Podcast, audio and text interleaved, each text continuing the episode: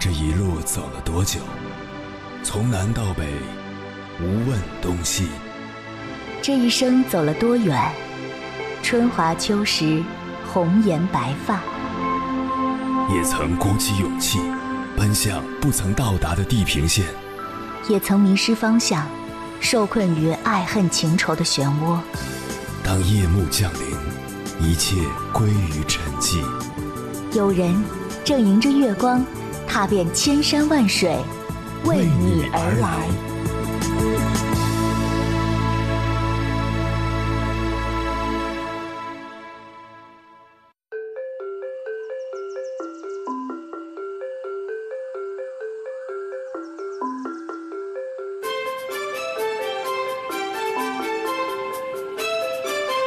农历五月初五，又是一年端午节。在古代，端午节是大节，需要格外重视。富家大族往往都提前很久准备，《红楼梦》中的贾府也不例外。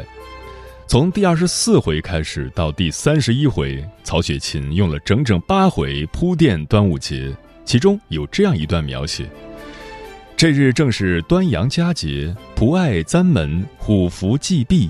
午间，王夫人置了酒席，请薛家母女等赏舞。恰逢宝玉因为晴雯摔坏扇子生闷气，黛玉宽慰说：“大节下怎么好好的哭起来？难道是为蒸粽子吃蒸恼了不成？”由此可见，古人过端午非常有仪式感。插蒲艾、划龙舟、吃粽子、喝雄黄酒、赏舞驱邪，正是千百年来中国人赋予端午的记忆。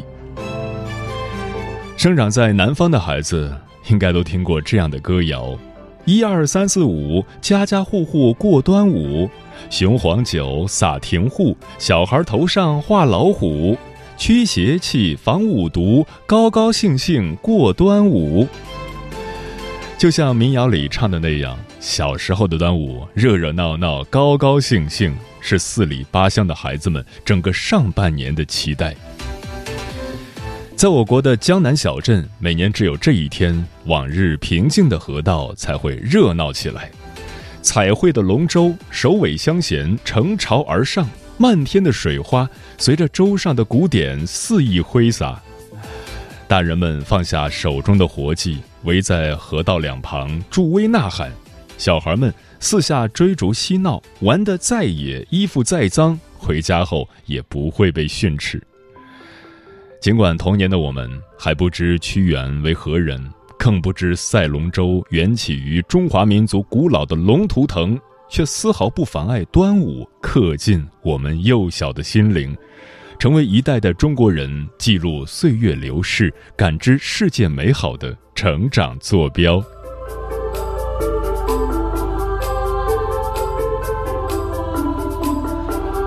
凌晨时分，思念跨越千山万水，你的爱和梦想都可以在我这里安放。各位夜行者，深夜不孤单，我是迎波，陪你穿越黑夜，迎接黎明曙光。今晚跟朋友们聊的话题是端午，心有所念，一生安康。端午，一个祈福祈愿的日子，将安康之愿细致包裹在粽子的棱角中，将辟邪之愿紧紧缠绕在五色的手绳里，将驱病之愿高高悬挂在屋檐的艾草上，将胜利之愿勇猛激荡在前进的龙舟里。总有历史在传承，总有祝福在问候。当古人为端午创造众多习俗活动时，爱和希望也蕴含其中。好好过个端午节，与家人一同等待美好日子的到来。关于这个话题，如果你想和我交流，可以通过微信平台“中国交通广播”和我分享你的心声。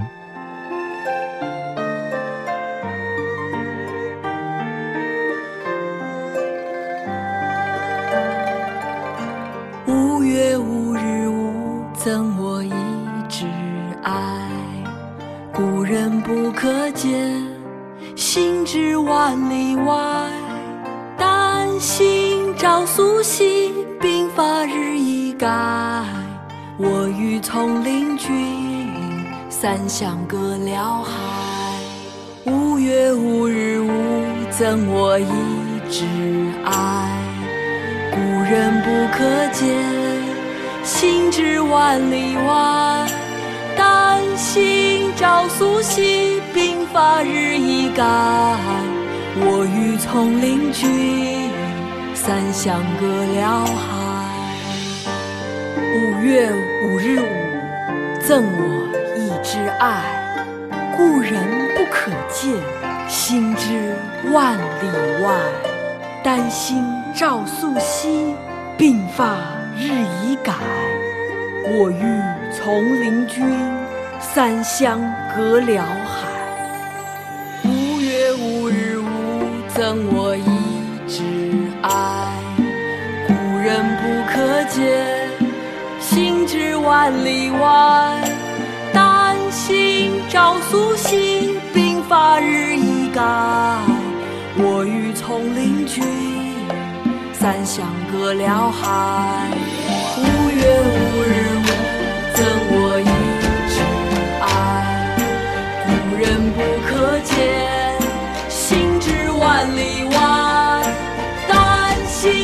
心照素汐，鬓发日已改。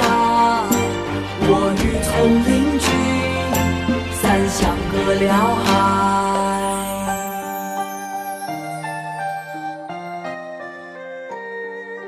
农历五月初五，蝉声如织，艳阳似火，端午如约而至。作为一年中白日最长的月份，农历五月被认为是转折之月。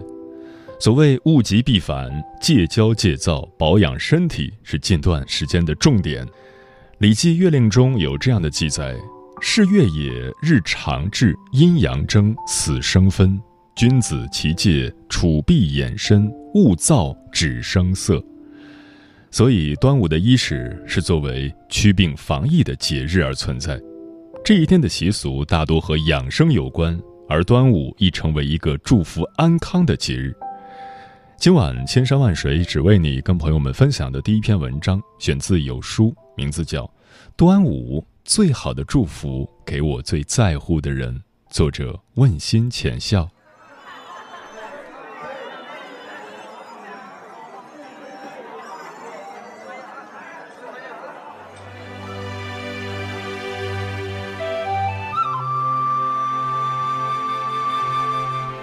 端者，初也。农历五月初五，幽清的粽叶裹着平安，随着端午的脚步。念先贤，思友人，送祝福，迎接崭新的下半年。端午节怀念先贤，是一次对历史的敬畏。传统节日里，习俗和传说是代代相传的文化体现。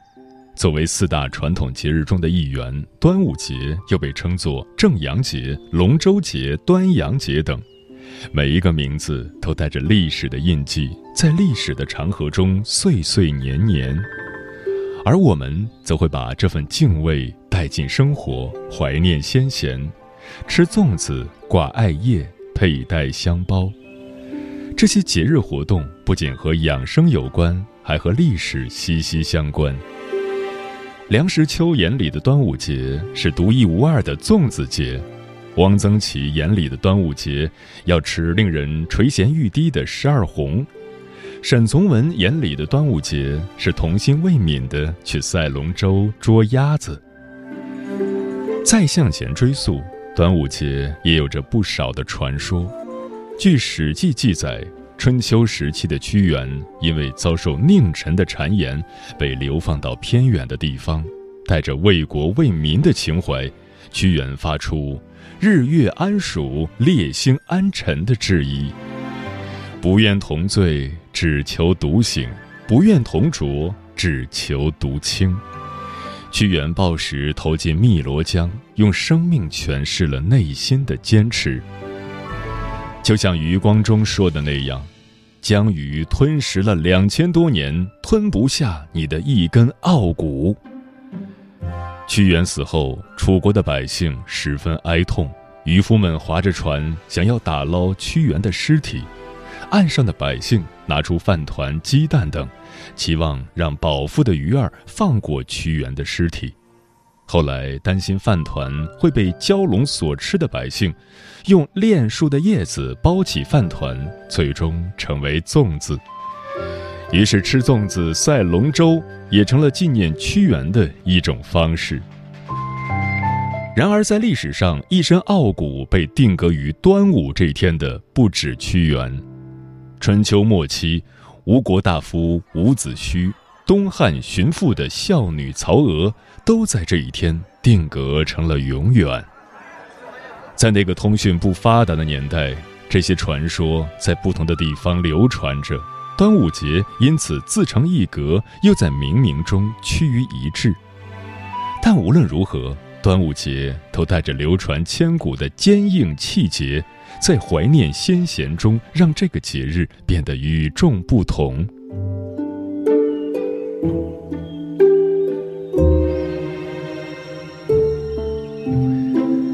端午节睹物思人，是一场情感的沐浴。中国的传统节日最重要的往往是思念，端午也不例外。作家苏童在《祖母的季节》中这样写道：“祖母坐在后门空地上，不停地包粽子，几乎堆成了一座粽子山。那散发着清香的青粽叶，口齿留香的糯粽子，成为每年端午都会一起的快乐。那是再也回不去的童年。”是啊，随着年龄的增长，每年的端午都变成一场情感的洗礼。渐行渐远的朋友，会因节日的气氛让我们的思念发酵；不在身边的家人，会伴随着粽香悠悠浮现在我们的心头。就连曹雪芹先生笔下的贾元春，坐在深宫中也耐不住思念，在端午前给亲人们赏节礼，赠送给宝玉的便是一把扇子。身居后宫的贾元春，像极了长大后离开家乡的我们，在端午佳节，只能遥遥寄上一份对家的思念；对挂念的人，也只能举杯邀明月，让思念随月光流动。越长大，越懂得，在不断追逐奔波的路上，我们不得不选择放下。蓦然回首。曾经爱唠叨的妈妈被留在身后的故乡里，曾经亲密无间的朋友早已各奔东西，就连相爱的人也可能会因为种种原因而不能日日相守在身侧。鹤发垂肩尺许长，离家三十五端阳。儿童见说深惊讶，却问何方是故乡。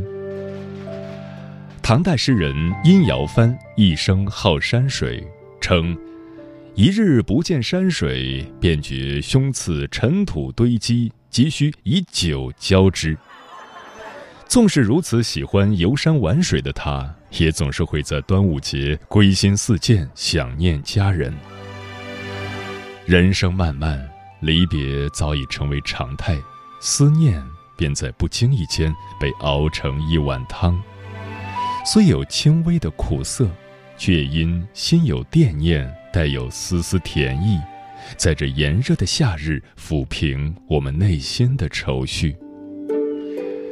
其实，人生最好的状态，便是心有所念，惦记着父母，记挂着爱人，挂念着朋友，这样的日子有所盼，有所望，充满希望。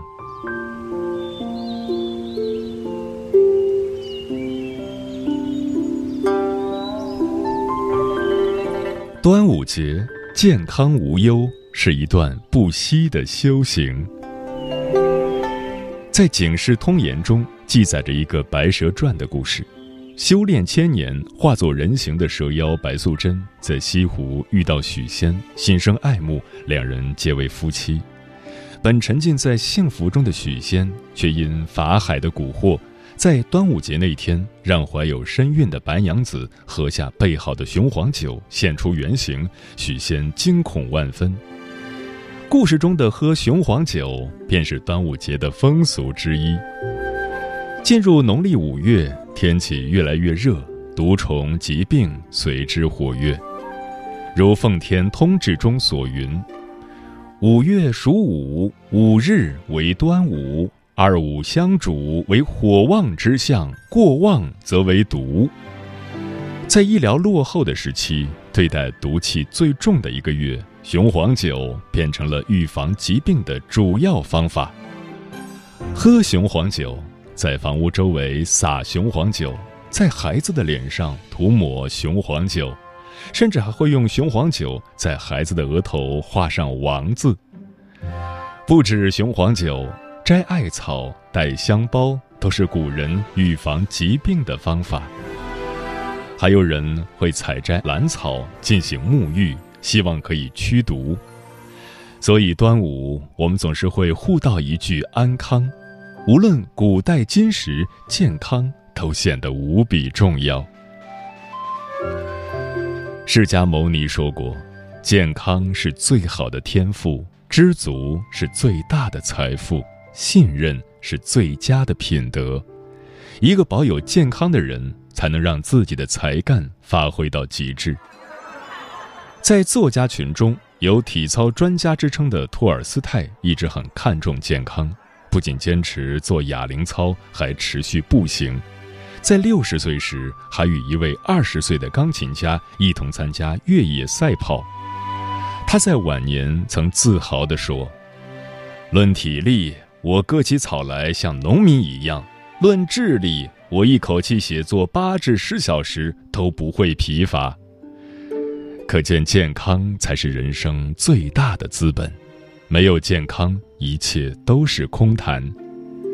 在这炎炎五月，处于芒种和夏至间的端午，多雨会成为之后的主旋律，尤其是南方地区湿气更重。所谓春夏要养阳，所以端午之后的养生要注意少吃生冷食物，养好脾胃。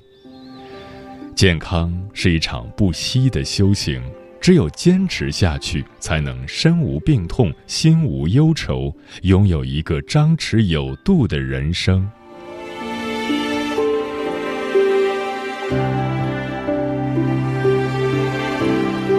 端午，一个新的开端，在这个端午佳节，让我们一起端起希望，放下过往；端起幸福，放下心事；端起祝福，放在心间。愿父母身体康健，在经年的时光里留下快乐，摒弃忧虑。愿爱人举案齐眉，在如歌的韶华里珍惜当下，感念明天。愿大家四季平安，在无限的光阴里不畏过去，不畏将来。愿高考的莘莘学子金榜题名，如愿高中。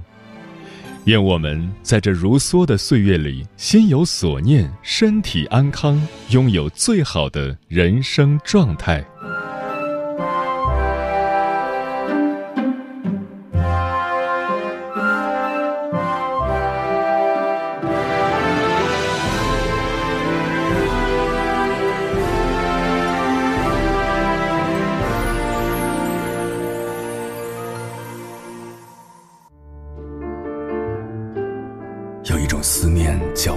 秋水，有一种记忆叫刻骨铭心，有一种遥远叫天涯海角，有一种路程叫万水千山。千山万水只为你，千山万水只为你，正在路上。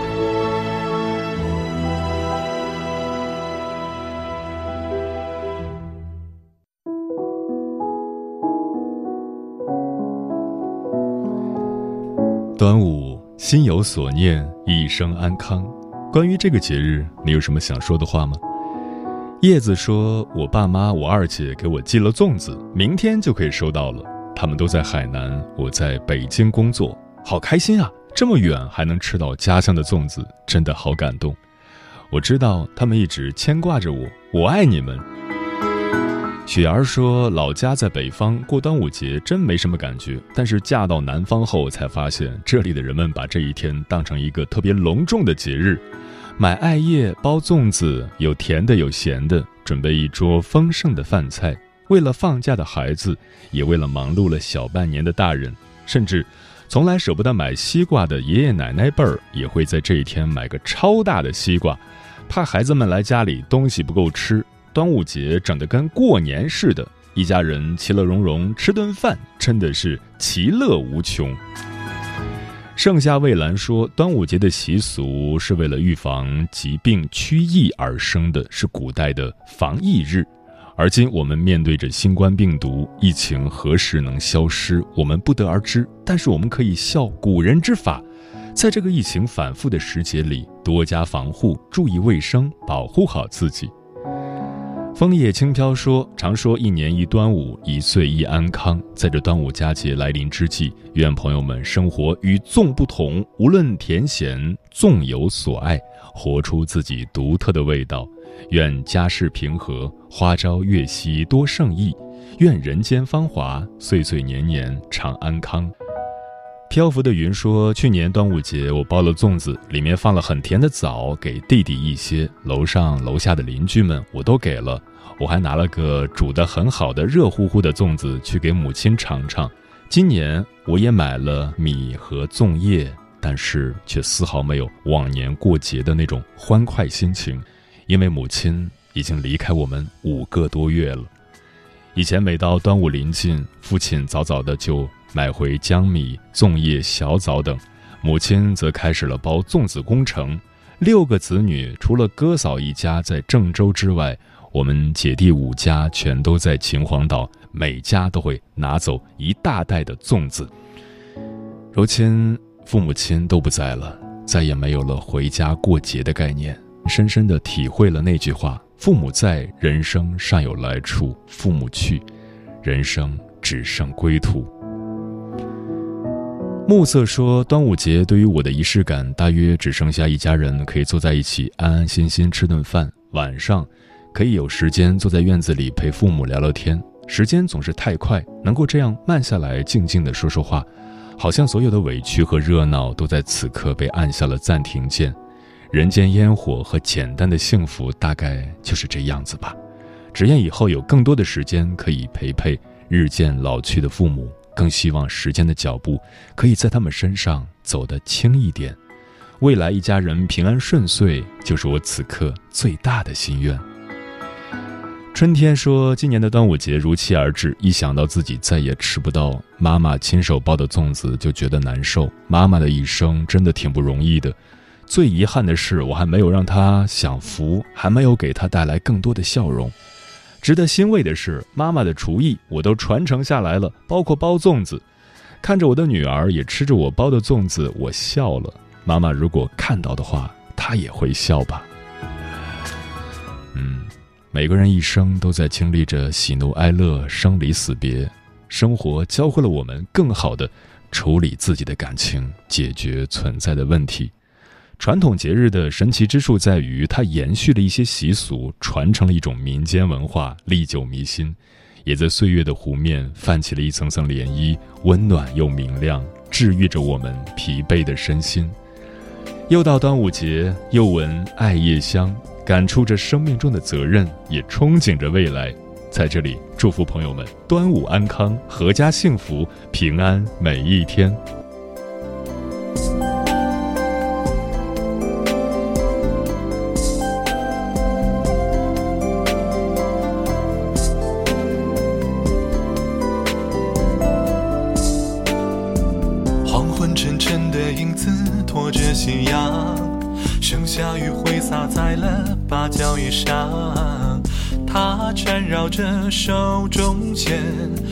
指翻转间，粽子轻巧漂亮。灶中的木柴被火烧得作响，冒着雾气的水杯，淋个滚烫。水与火一来一往，平凡渐近也显得荡气回肠。剥开粽，一取筷子沾点红糖。囫囵一口还带着嫩叶清香，小小粽尖儿，小桥模样，满嘴甜糯，唇齿间回味悠长。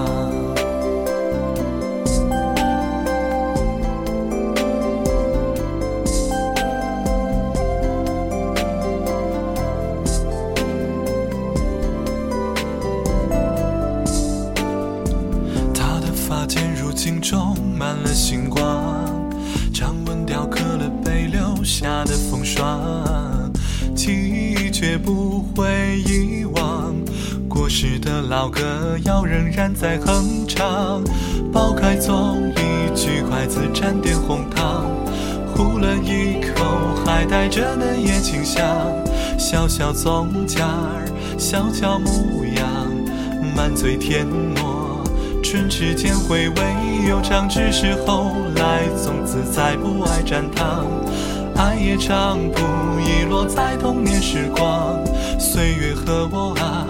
只字不讲，岁月和他，此消彼长，点了样，剥开粽，一举筷子沾点红糖，呼了一口，还带着嫩叶清香，小小粽夹儿，小巧模样，满嘴甜糯，唇齿间回味悠长，只是后来从此再不爱蘸糖。爱也长不遗落在童年时光，岁月和我啊，只字不讲。岁月和他，此消彼长变了样。